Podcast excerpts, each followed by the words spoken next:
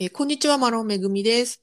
こんにちは、松本律子です。はい、こちらの録音はハワイ時間の1月27日木曜日の夕方じゃないですね。もう夜7時頃に行っております。はい。えー今週起きたハワイのニュースを5つダイジェストでお届けするハワイウィークリーニュース。えー情報元はハワイのニュースチャンネルや新聞を参考にしています。ということで、えー先週はお休みさせていただきましたので、えー今週早速1月第4週のニュース、えー行ってみましょう。はい。はい。えーまず一つ目。えーセルフ検査キットが普及する中、えー新規症例数の正確性に疑問の声が上がっているということでニュースが伝えております。はい。はいえーオミクロン株の感染拡大の影響もありまして、自宅で使える COVID-19 の簡易検査キットというのが、えー今利用する人が増えているそうなんですが、えーこの簡易検査キットを使ったセルフ検査の結果を週に報告する人がめったにいないことから、えー毎日の新規感染者数について正確な数字が分からなくなっているのではないかという指摘が上がってるんですって。うん。このセルフ検査思ってましたよ。思ってました？うん。そういうもんなんですね。うん。だって自分家でね、調べて陽性になったって言って、もちろんそのうん陽性になったら、うんあの人に会わないとかね、まあいろいろあるんですけれども、うん入院するほどでもない場合、なんかね、私の周りの人たち、それわざわざ保健保健所というか、正規のどこかに連絡してる節がないかもって思ってたんですよね。連絡しなきゃいけないっていう決まりはないってことなんですね、そしたら。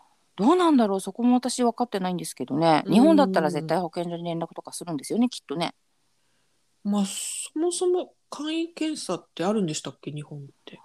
あーな自宅でできるのは一般的ではないのかな。ちょっとごめんなさい私も分かんないんです。ね、ちなみにこれ、あの、今ね、アメリカ全土で、えっ、と、1世帯につき4個の、えー。この簡易検査キットをね、配布しますよっていう政策をしてますから、うん。ハワイだけでなくね、全米でいろいろ、この、えー簡易検査キットをね、使う人が増えてると思うんですが、はい。ちなみにこの簡易検査キットちょっとさっくと説明しますと、スワブという長い綿棒のようなものを鼻の奥に入れて、そこで検体を採取して、専用の薬液につけることでコロナウイルス感染の検検査をわずか15分程度でできると。うんで、まあ、PCR 検査だと、ま PCR 検査の方がはるかに正確性、え精度は高いそうなんですが、時間がね、最低24時間から数日かかるし、もちろんその検査場に行かないとできないし、っていうことで、まあ、その PCR 検査に比べると、この簡易検査キットだとスピーディーで簡単に誰でも検査を行うことができるという利点があると。ですね。確かに、うん。私もあの前回も言ったかもしれませんけどやったことあります。うんうん。自宅で、はい。で、一方自分で検査検査キットを使った人は陽性反応が出ても州保健局に申し出る人はほとんどいないから、まあ、検査キットでのテスト件数が増えるイコール、要は PC 検査を受ける人、今までだったら PC 検査を受けなきゃいけなかった人数が検査キット、簡易キットを使うことで、PCR 検査のを受ける人が減ってるわけだから、そのため把握できる感染者数が減っているってことですね。ですね。まあ本当これもひルールが私もよく分かってないですけど人によっては、うんその簡易テストで陰性だったけれどもやっぱり PCR で確認取りたいっていう人、うんうんうんうん。私もそうだったんです。そういう人もいれば逆にはい。陽性だったんだけど、えー、ともう一回病院に陽性だから改めて病院に行くっていう人もいるらしくてそうなった場合は数えられると思うんですよね。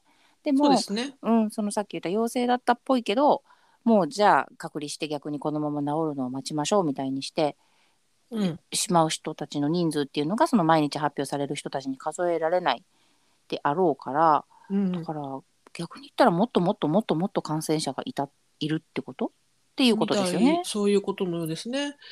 まあ、とはいえ、検査キット、えー簡易検査キットにはすごく利点も多いので、あのーたくさん使ってくださいというふうに専門家の方は言ってるみたいですけどもね、その、うん。感度が、要は PCR 検査って感度がとても高いので、まあ、感度が高いのはいいことなんだけれども、例えばその、えっ、と、何？ウイルスがペトってこう、うん。表面に、鼻の表面とかに、なんだなんだ、うんうん。表面っていうか粘膜の表面にくっついちゃっているものを、えー検出してもそれは陽性という反応になってしまうんですよね PCR 検査の場合は。そうですね。だからまあいわゆる偽陽性っていうね。そうそうそうそうそう。なんだけれども、あのー簡易で簡易検査キットの場合はあのアクティブなウイルスのみを検出すると。要は本当に感染しててウイルスが出ちゃってる場合に、えー陽性って出るから、えーその場合は簡さ簡易簡易テストキットで陽性反応が出た人は直ちに周囲の人に感染を知らせられるから、えー感染拡大を防ぐことができますよっていうことだそうです。うん、そうですね。だからまあもちろん使い分けをしながら、とにかくまずはね、あのやっぱりスピーディーなので、家にそのキットがあるとね、なうんんなんかちょっと疑わしかったり、もしくはそのの濃厚接触者になっちゃったっていう時に、うんうん。一旦確認できるので持っておくのはすごい大事かなと思うんですけどこれがまたねなかなか本当手に入らなくてですね。あ、そうなんですね。うん、あのーもう本当に簡単には買えない。私もなかなか薬局で出会えなくてこの間ついに、あのー知り合いから「今ならここで売ってるよ」って連絡があって そのまま走ってでもやっぱり1人2個までとか決まってたんですけど買ったんですよ。うん。で次の日の朝にもう一回行ったらもう全部なかったですもうへーなんか。もうって言われました。一時期のマスクみたいですね。そうですね。もう本当にそれよりももっと争奪戦があるかもしれないので。ねもちろん買い占めるのも一番良くないから必要な人最低限は持ってるっていう感じで全員にね行き渡るといいなっていうのが、うん。まあ最初に言ったそのアメリカ全体で1世帯に4つっていうやつなんでしょうけどね。ねえはい。ということで、こちらが一つ目のニュースでした。はいでは次、二つ目のニュース参ります。はいえーラナイ島のレギュラーガソリンの価格が6ドル39ドル。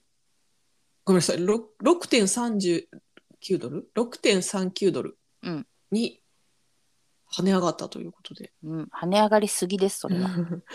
えー全米でガソリン価格上がってます。まあ、全米というかね、世界的に上がってると思うんですが、中でもハワイ、特にラナイ島、離島のね、ラナイ島では信じられない価格となっていると。これ、この価格、1ガロンあたり、レギュラーガソリンが6.39ドル。これは月曜日の価格で、で、水曜日には5.95ドルまで下がったんですって。5.95も大概高いですけどもね。はいうん、これあの、まあ、地元の人はこれに対してすごく怒り心頭だそうでラナイ島はそもそもすごく小さな島し島の大きさ自体は小さくはないんだけれどもし住んでる人が人口が少ない3,000人ぐらいしかいなくて、えーガソリンスタンドも1個しかないんですって。うん、競争相手がいないからね。うん、なんだけれども、まあ、もうそもそも普段からね、そのオアフ島とかハワイ島などに比べたらかなり高いガソリン価格なんだけれども、もうこの価格は異常だろうと。いうことで、ニュースでね、皆さん怒っている のが伝えられてました。はい、でもねオアフも今ね4.29とかレレギュラーガソリン結構やっぱり高いのでまあね1ドル以上もしくは2ドル以上違うっていうのはもちろん言語道断でしょうけど、うんうん、もう4.29だとね本当に普通のセダンでもいっぱいにすると結構560ドルいっちゃうしうんうんなかなかね、なかなかしんどいですよ。本当ですね。もううん4ドル超えると高いなって感じがしますうよね。ん本当に私がハワイに引っ越してきた20年前とかは2ドルとかだったのにな 遠い目ですけど。はい本当ですね。いつのことやらって感じですけどね。まあ、そもそもこのガソリン価格の高騰は世界情勢の緊張の表れだと言われてますのうでん、はいまあ、その世界的な緊張が緩和されればこのガソリン価格もね、もうちょっとあの下がるだろうということのようですけれどもね。はいはい、ということでこちらが2つ目のニュースでした。はい。では次3つ目のニュース参ります。うん。えー冬の高波でノースショアのビーチ沿いの家が危機にさらされているということで、うん。えー例年にも増して高波が押し寄せているノースショアノースショアなんですけれども、オアフ島ノースショアなんですけれども、波の高さが30から40フィート、こちらメートルに換算すると12メートルぐらいうんにな,、なってるんです。って、まだかなり高い、もう壁みたいなね、うん。ビルみたいな。高さの波が押し寄せてまして、そのため、ビーチフロントに立つ家は、えー敷地や建物の一部が一部が高波によって破壊されつつある。ということでニュースが伝えてます。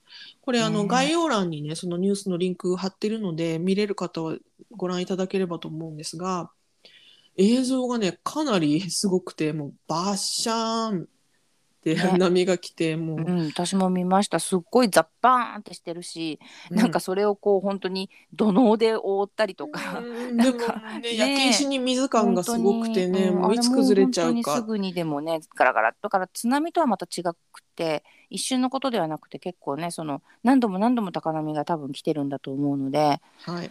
うんちょっと映像を見てると怖いですけどね。うん、これがごじ、ね、自宅の場合は本当に大変っていうかね、まあ、特にですね、そのノースショアって言っても広いですけれども、ロッキーポイントビーチって言って、まあ、なんだろうな、テッズベーカリーとかがあるあたり、はいはいはい。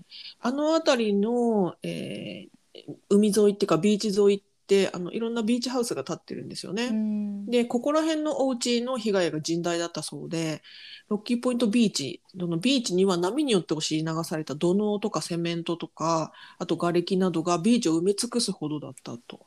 ねえなんかううんんなんかねいろいろ、まあ、自然のことなので簡単にねあの、うん処置できないとは思いますけども怖いですよね。あで地元住民の方がそのニュースでもコメントされてましてで私たちは自分の家を守りたいし、まあ、守ろうとしてるんだけれども一方でその守るっていう行為が多くのゴミを生み出す可能性がある、うん。そさらに危険でもあると。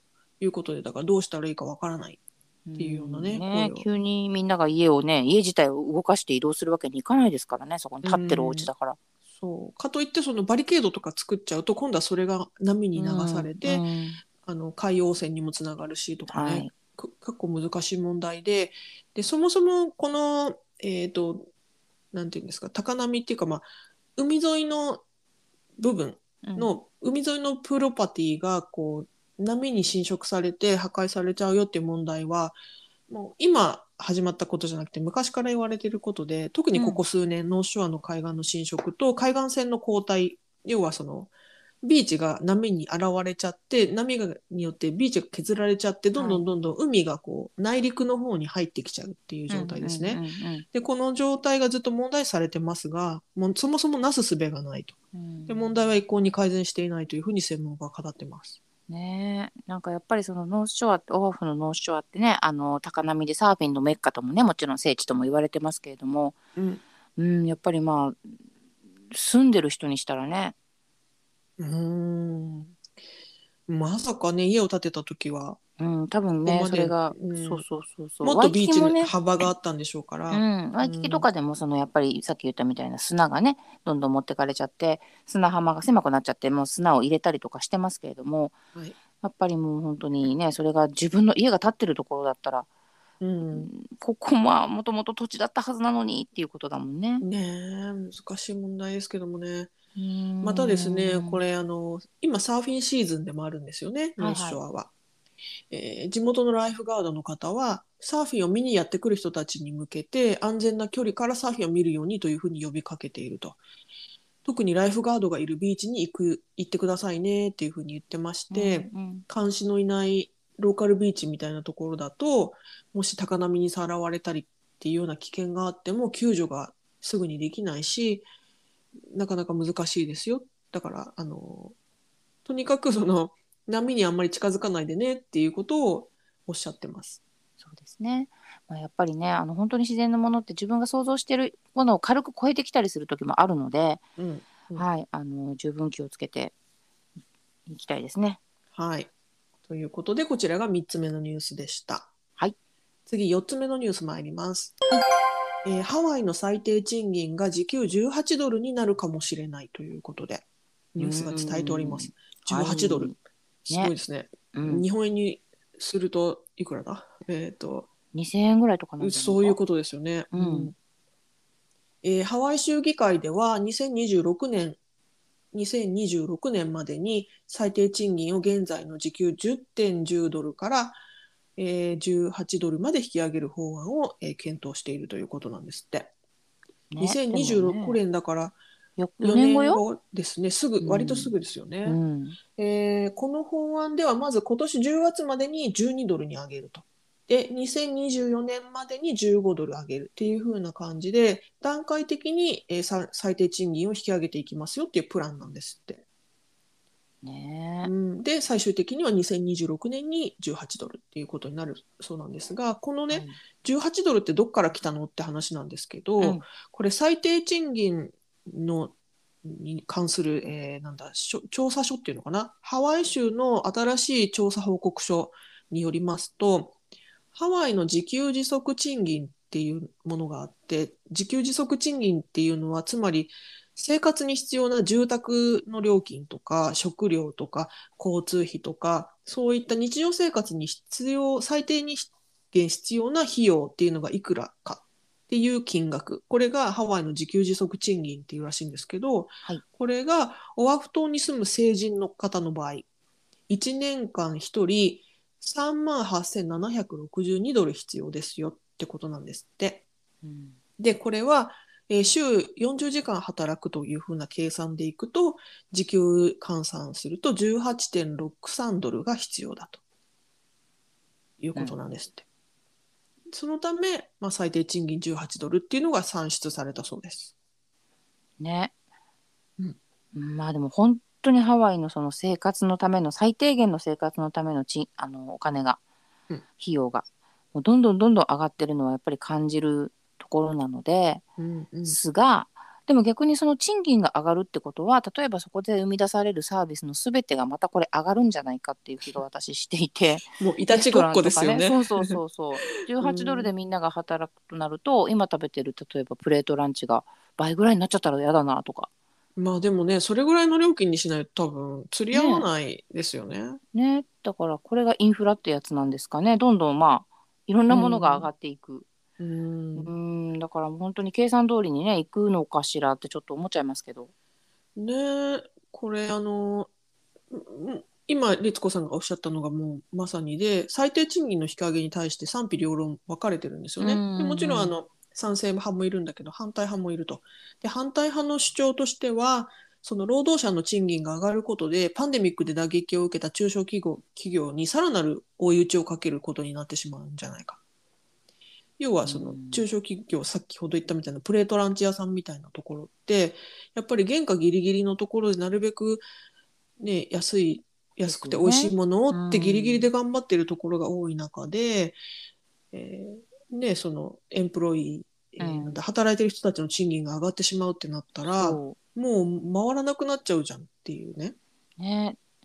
そうなんですよ。それで多分ですけどあのほいわゆる保険あの、い医療保険みたいなものもハワイってどんどんどんどん上がってるからやあ。っぱりその会社として従業員を雇うっていうことがお給料も上がるし保険も上がるしもう本当に雇用自体がものすごい大変ってなって、人を雇えないってこうオーナーさんが四六時中働く休みなく働くみたいな なんかねそれはそれで大丈夫なのかなと思ったりうん。どこに着地点を持っていけばみんなが幸せにハッピーになれるのかがうんちょっとねあのまあねそんな私みたいな素人が考えてもなんですけどねこの引き上げる引き上げるというのはもちろんねあの時給が上がることに越したことはないと思うんですよ、うん。そこだけ考えると。ただ、はい。ね、その上げるにしてもどういうプランで上げていくのかその元手というかね。そうなんですよね。うん。うん。あなんか現実的なのかどうかっていうところがちょっとまだ見えないのでここねまだ、まあ、時間があるとは意外と時間がないうん。プランでもありますけれども。うん、ねなんかやっぱりその働く側というよりも野党側の人たちがざわざわしてる感じがしますねこのニュース。うん。ねうん。なんかそれで結果的にその資金がしっかりある、こうなんていうのかなナショナルカンパニーみたいな大きなチェーン店とかね。そういうところしか生き残れない社会になってしまったらちょっと悲しいですけれどもね。うん、本当にあのちっちゃなちっちゃなあのお店とかビジネスとかってたくさんあってその人たちがこうね助け合いながら頑張ってるのがハワイでもあるのでね。うんうん、ちなみにですけれどもね、うんその先ほど言ったハワイの自給自足賃金なんですが、オアフ島に2人の子供を持つ2人の大人の場合つまり大人2人子供2人っていう世帯の場合年間8万8000ドルが必要なんですって。でこれ時給に換算すると21.15ドル。大人両親が働いてでしょ？そうです。だからあの親2人とも働いてなんだそれぞれが1人21.15ドル必要なんですって。で2人働かなきゃいけないの。そんなさ20ドル以上の時給のとこなんてそうそうないと思いますけどね今、ねえ。うん、しかも2人とも働くんですよ。そうですよこのね時給で、うん。本当ですねいやなかなか本当ハワイで暮らすって大変なんだな。毎回思いますけど。毎回思いますけれどもね。なるほどっていう感じですけれども。はい。こんなニュースがありました。ということでこちらが4つ目のニュースでした。はい。では、えー最後5つ目のニュース参ります、はい。えー全米トップ100レストランにハワイの4つのお店がランクインしました。イエーイ。うん。素晴らしい、えー全米の有名グルメ口コミサイトのイエルプが2022年の全米レストラントップ100を発表しました、えーその中にハワイのお店が4点入っているということなんですね。はい、えーちょっと紹介していきますと。まず一つが、うん。マウイ島ラハイナのダウン・ザ・ハッチ・マウイ、えーオアフ島ホノルルのヌーズラーメンバー。うんうん。えーマウイ島マカワオのフレッシーズマウイ、うん。えーオアフ島ワイキキのモアナワイキキはい。この4点だそうです。マウイ島とオアフ島うん、私行ったことあるのはうん。あのラーメン屋さんだけです。ああそうなんですね。いや実は私も知らないお店が多かったです。この、まあ、特にねママウイ島ラハイナのダウン・ザ・ハッチとかうん。マカワオのフレッシーズマウイって知らなかったです。ねフレッシーズマウイって私もマカオね行ったじゃないですかね取材はい。にちょっと前ですけど、うんうん。だいぶ前ですけど。うん。多分そなかった気が見つけられなかったのかうん。新しくできたのかな、ねえ、いつできたんでしょうね。でもね。なんか、あの、行ってみたいお店ですけどね、どこも。うん。うん。ねそうあのワイキキのお店もこれもあのインターナショナルマーケットプレイスなんですって、私もこれ知らなかったんですけど。うん。だから多分新しいんだと思うんだとってもあ、そうなんですね。うん本当にここいインターナショナルマーケットプレス？うんあの別の場所にあって移転してきたのかどうかちょっと調べができてないんですけど、うんあのインターナショナルマーケットプレイスの3階もともとなかったので多分本当ここ12年だと思うんですよねできたとしても。ね。そうであそこ結構今もう大きく変わっていて、まあ、パンデミックもあったので前にあったお店が結構なくなったのはなくなったからうんそれで。ね、新しくあの入った入られたんだと思うんですけどなるほど。うんそうなのリリハベーカリーもの隣とかだと思います。なるほど。うんねえ、やっぱりこう、いろいろとね、変わっていきますね。ううん、もう全然追いつけてないことに愕然として ラーメンしか食べてなかったので私行ってきます近いうちに。まあでもね、あのイエルプは本当にアメリカではすごくダントツ人気の、えー口コミサイトというか口コミグルメシステムなので、ね、これねその利用者が選んでるっていうところはすごく信用できますよね。ですね。あの、うん。日本の食べログみたいなねそれのでっかい版みたいな感じですかね。そうですね。はい。うん、ただなんかあのそういうなんか全米何位みたいなのってよくあうん。うんの全米の、えっとベストビーチとかだとやっぱりハワイって結構もっといっぱい入ってるじゃないですか。ベスト10に何個か3つ入ってましたとか。うんうんんそういう印象なんだけど、うん。やっぱレストランだと100軒の中で4とかなんですね。そうですね。他にもっともっといっぱい美味しいものが アメリカにはあるのか。わかんないですけどでもまああの全米50州あるうちのね、あそっかうん、100だからじゃあいいんだ。そう思うとまあもちろんアベレージ以上ではありますけど、ね、そうですね。あそうだった、うんよかった。えちなみにオレゴン州って入ってるのどこあるんですあか？オレゴン見なかったです。見てもない。でもきっとあると信じたいですけど、ね、ちょっとね、はいまた調べて、なんかちょっとこう、もしかしたらめぐみちゃん家の近くにすごい美味しいとこあるかもよ。いやうちの近所はね結構美味しいとこ多いんですよ。ね、だからだから皆さん来てください、うんオレゴン。行きたい。はい、ということで以上、えー5つ今週のニュース、えーお伝えしました。はい、えー概要欄に、えーソースのリンクを貼っていますのでご興味のある方はぜひご覧ください。はい、ということで今週もご視聴どうもありがとうございました。ありがとうございました。はい、さようなら。さようなら。